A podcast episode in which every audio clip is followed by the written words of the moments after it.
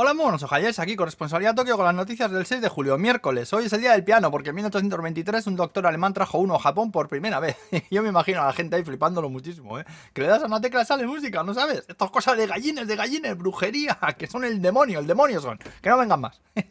bueno, pues que este piano todavía está por aquí, ¿eh? Lo tienen en un museo de Yamaguchi. También es el día de las vacunas, del melón y del nan. Ya sabéis, el panaco ese enorme indio que lo mojas en curry eso es ambrosía pura. Uh.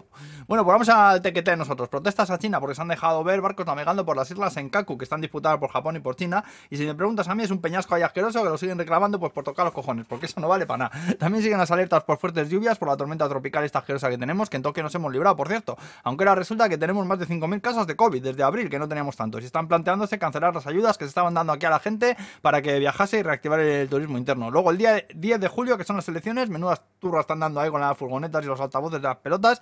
Bueno, pues una cadena de ramen quiere promocionar que se vaya a votar. Dice que si les enseñas que has votado, te rellenan el ramen con fideo gratis, ¿eh? Luego también en un de Jiménez nació un león hace dos meses y pues ayer por fin lo presentaron en público y es más bonito que todas las cosas, ¿eh? Que luego a lo mejor se hace mayor y te querrá comer la cara, no sabes, pero de momento es bonito, bonito. Ya hay una encuesta ahí para ver qué nombre se le pone, que ojalá sea Richie, porque león en japonés se dice Lion y así sería Lion Richie.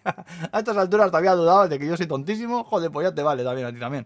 Luego más cosas, van a reanudar los vuelos directos entre Narita y Hawái, que llevaban parados dos años y pico, que a Hawái tengo yo que ir antes de morirme, ¿eh? Aunque me han dicho que hay más gente ahí que en Shibuya, pero bueno, más japoneses que en Shibuya, pero bueno, tiene que ser un sitio precioso. Luego los Family Mars han sacado un frappe de estos de piña de Pikachu, que es básicamente piña congelada machacada, a la que le echas leche, lo mezclas y te sale un esmulle, que cómo será la cosa, que mi hijo que adora el gusarapo, este amarillo cabrón que da chispazos, no fue capaz de comerse ni una cucharada del potín ese, ¿eh? Maldito gusarapos del demonio, tengo la casa infestada de muñecos de los bichos esos, ay por Dios.